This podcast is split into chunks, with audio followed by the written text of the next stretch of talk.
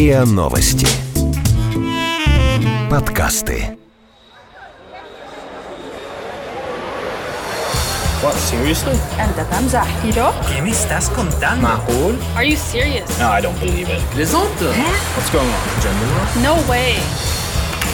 И на СМИ. Иностранная пресса о том, что ее беспокоит в России. И на СМИ. Серьезно? Сегодня с вами снова я, заместитель главного редактора портала «Иносми» Яна Наумова, а также журналист агентства «Россия сегодня», обозреватель Дмитрий Бабич. Привет, Дима. Привет, Яна. Сегодня мы будем говорить о том, как иностранная пресса освещает тему Второй мировой войны. Разумеется, близится День Победы, так что не можем не затронуть эту тему.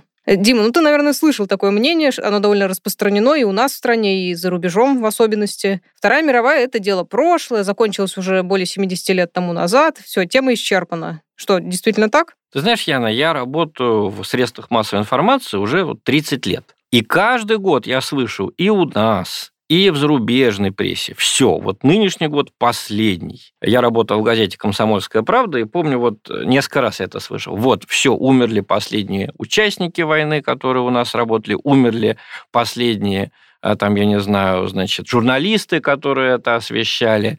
Вот уже даже и дети уходят, э, тех, кто воевал. Все, вот этот год последний, когда мы устраиваем, ну, такое там было событие, называлось «Землянка КП», когда собирались и вспоминали войну.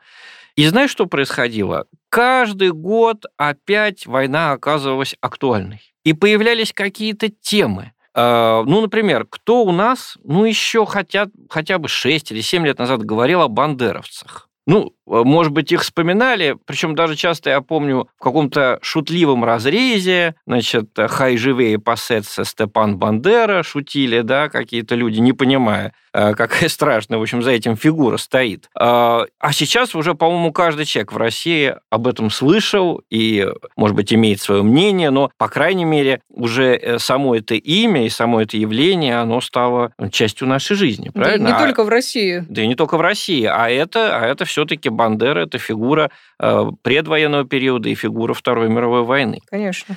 Вот, то же самое, э, ну, в 80-е, в 90-е э, возникла тема пакта Риббентропа-Молотова и его последствий. Совсем недавно до этого об этом ничего не говорили, и вдруг вот 88 год, 89-й, бац, это оказывается главная тема. А это все были страницы Второй мировой войны. Ну и нынешний год не исключение. Проиллюстрирую таким примером, который вроде бы напрямую к Второй мировой войне не относится, но мне кажется, на самом деле очень важный. Вот недавно на австралийском портале телеканала ABC появилась статья журналистки Сары Мегер, а, которая, ну, она, по-моему, просто показывает, что от прошлого и от Второй мировой нам просто не уйти. Да, и чем же так примечательна эта статья? Знаешь, в ней речь идет об иностранных добровольцах из стран а, Западной Европы, Америки, Австралии, той же самой Австралии, да, которые приезжают на войну в Донбассе. А, Приезжают кто-то, чтобы сражаться на стороне вооруженных сил Украины, кто-то на стороне ополченцев. За ополченцев, кстати, намного больше. Вот это да, вообще из Да. Австралии на Донбасс едут. Важно, важно, да.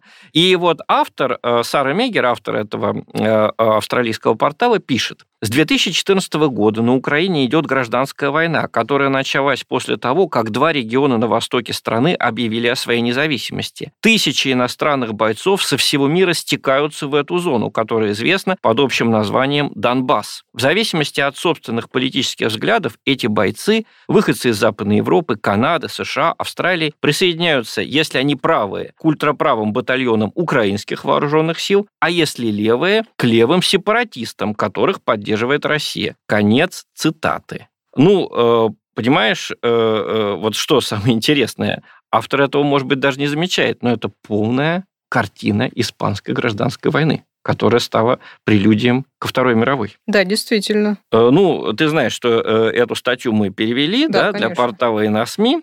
Хотя бы, ну, мне кажется, вот как ты считаешь, что тебе, ну, может быть, показалось смелым в этой статье? Ну, Ну, в любом случае, смело то, что она хотя бы говорит о гражданской войне, а не, Совершенно не пишет, вот, верно. как, все, как, как все твердят про то, что агрессия России, Россия там начала войну. Она Вот. называет вещи своими именами. Да, но, правда, при этом она э, почему-то э, говорит о э, терактах исламистов, сравнивает с событиями, ну, может быть, это ей близко в Австралии. То есть Саре Мегер не хватает мужества на то, чтобы провести очевидную параллель между Донбассом и гражданской войной в Испании в конце 30-х годов прошлого века. На испанскую войну тоже тянулись левые и правые активисты со всего мира. Да? Правые воевали за Гитлера, за его друга Франка, да, э, диктатора, а э, левые воевали за республиканское правительство. Ну, кто в Донбассе похож на поддержанного Гитлером диктатора Франка, да, а кто похож на бойцов левого республиканского правительства, это, по-моему, очевидно. Да? Даже сама Сара Мегер пишет, что левые воюют за ополченцев, правые воюют за вооруженные силы Украины.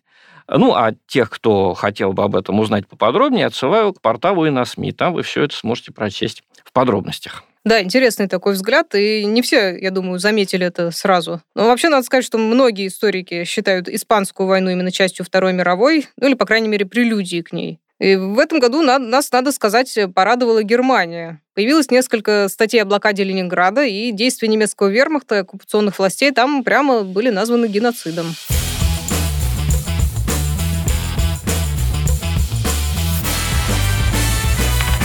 И на СМИ. Серьезно? Яна, ну вот ты сказала, да, что в нескольких статьях в немецкой прессе, по-моему, это было и Deutsche Zeitung, и журнал Цицера, вот, собственно, осада Ленинграда названа геноцидом. Это важно. Это важно, потому что о Холокосте, о геноциде еврейского народа в Германии говорят давно и правильно говорят. Это, слава богу, там уже впечатано, я бы сказал так, в сознании людей. А вот о преступлениях в отношении населения оккупированных территорий Советского Союза, прежде всего славянского населения, вот об этом можно было последние годы услышать не так уж часто. Ну, не могла бы ты привести все-таки примеры вот таких честных статей, где говорится об этой теме геноцида э, на территориях бывшего Советского Союза? А, Да, пожалуйста. Во-первых, могу вспомнить э, статью э, немецкой журналистки Зильки Бегальки, которая была довольно резонансной, потому что, с одной стороны, она Называла да, геноцидом. называла блокаду геноцидом, с другой стороны, как-то Винила так, в этом да, и советское руководство. переводила да. стрелки, да, и как-то писала о том, что в основном во всем виновато было советское руководство, а Германия, ну что же, на войне как на войне. Ну вот есть другая статья, например, статья Андреса фон Вестфалена в журнале «Цицеро». Вот что он пишет, цитирую. 27 января 1944 года закончилась самая большая демографическая катастрофа, которую пришлось пережить какому-либо городу за всю историю человечества. К сожалению, есть основания опасаться, что в Германии сегодняшний день памяти останется незамеченным, и никто не вспомнит о жестокости немцев, устроивших блокаду Ленинграда. 8 сентября 1941 года вермахт захватил пригород Ленинграда Шлиссельбург, отрезав тем самым сухопутную связь Ленинграда с внешним миром. До него можно было добраться лишь одним способом – через Ладожское озеро, крупнейшее озеро в Европе. Блокада города на Неве продлилась в общей сложности 872 дня. За это время погибли от бомбежек и умерли от голода около миллиона мирных жителей. Это почти вдвое больше, чем число жителей Третьего рейха, погибших во время бомбежек союзников за все годы войны. Вот он приводит чистые факты, из которых можно сделать только один, в общем-то, Да, однозначный Да, вывод. тут конец цитаты очевиден, да. Ну, мне, конечно, страшно сравнивать количество, не знаю, там, жертв бомбежек Дрездена и Ленинграда, потому что и то, и другое страшная трагедия. Но все-таки вот, когда читаешь э, это сравнение, самая страшная осада, самая страшная э, гибель людей, да, несравнимая даже с бомбардировками Германии, союзной авиации. Вот когда такое читаешь, сердце ёкает, сердце сжимается, и не можешь пропустить ни одной строчки в такой статье. Но хочу вот отметить, что самое важное, пожалуй, в статье Андреса фон Вестфалена, это то, что он не делает э, модных вот ныне попыток разделить поровну вину за произошедшее между советским и нацистским руководством, как вот э, его коллега Зильке Бегальке в Зюддойче, Мгм. а напротив разрушает э, теорию, которая даже в России некоторые разделяют ее, э, теорию о том, что ленинградское население можно было спасти от голода, сдав город немцам. Вот что он пишет, позволю себе еще процитировать. «Э, Стратегия немцев с самого начала была нацелена на то, чтобы максимально быстро вызвать в городе голод.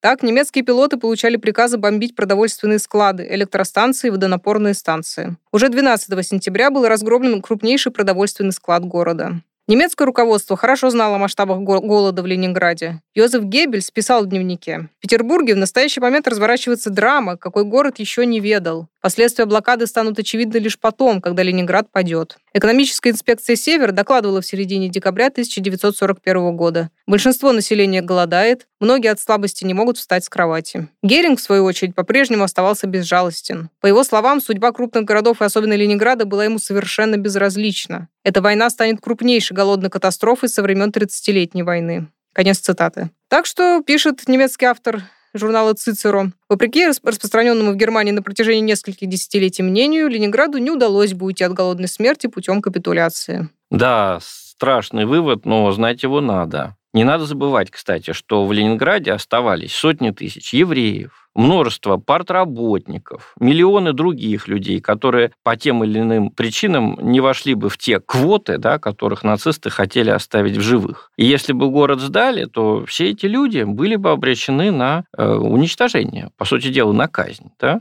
Э, поэтому тем, кто говорит, что город надо было сдать, нужно и вот это тоже упоминать. Да, этот да? момент как-то все опускают. Вот. Э, почему-то вот об этом не задумываются те, кто да. сегодня постфактум готов сдать город на Неве немцам. Но в целом дискуссия о Ленинграде является частью еще более важной дискуссии. Я бы даже сказала, настоящей такой идеологической борьбы. Смысл этой борьбы вот в чем. На ком лежит вина за войну? Только ли на нацизме его идеология? Вот в Евросоюзе назвали 23 августа Днем памяти жертв тоталитаризма в связи с тем, что в этот день, 23 августа 1939 года, был подписан пакт Молотова-Риббентропа. Многие предлагают и началом Второй мировой считать именно этот день. Как, есть ли об этом интересные статьи в НСМИ? Конечно, есть. Э, э, много переведено с польского, много переведено э, с других восточноевропейских языков. Есть интересные материалы из американского источника Warfare History Network, не знаю, как перевести, скажем так, сеть исторических исследований да. о ведении войны. Да?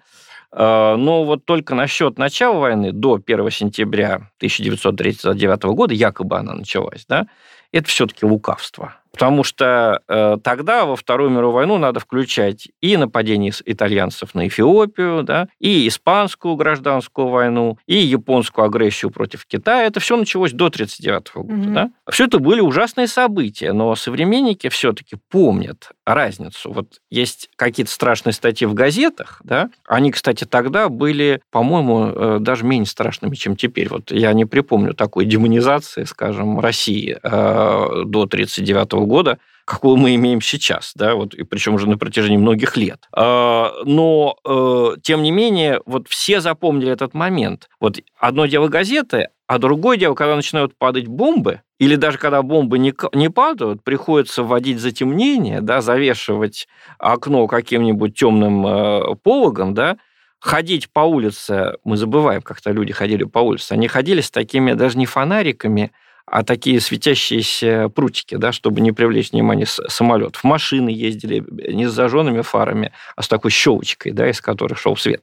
Вот это все запомнили, и это большая разница э, с, со страшными статьями. И вот этот кошмар начался 1 сентября 1939 года, и начала его нацистская Германия. Вот в этом нет никакого сомнения, тогда все это понимали. И тут мне хотелось бы закончить цитатой тоже из немецкого издания. Süddeutsche Zeitung рассказывает о том, как бывший немецкий канцлер Шрёдер все-таки признал, ответственность Германии за трагедию Ленинграда. А вот э, цитаты из экс-президента ФРГ Иоахима Гаука. Противоречивая фигура, но вот он все-таки это сказал, я позволю себе процитировать. Германия осознает свою историческую ответственность за страдания, причиненные жителям Ленинграда, за жестокие методы ведения войны ее солдатами и отрядами СС. Конец цитаты. Вот это, по-моему, все-таки самое важное. И это со стороны Германии благороднее попыток разложить вину поровну да, на нацистскую Германию, на коммунистический Советский Союз. Кем бы эти попытки не предпринимались. Немцы даже их делают реже, чем некоторые восточноевропейские. Пожалуй, издания. да. Согласна, абсолютно согласна с вами. Об этом стоит подумать. Всего доброго. Спасибо большое. Всего доброго. Вы слушали эпизод подкаста «И на СМИ». Иностранная пресса о том, что ее беспокоит в России. Подписывайтесь на подкаст на сайте ria.ru в приложениях подкаст с Web Store и Google Play – комментируйте и делитесь с друзьями. И на СМИ. Серьезно?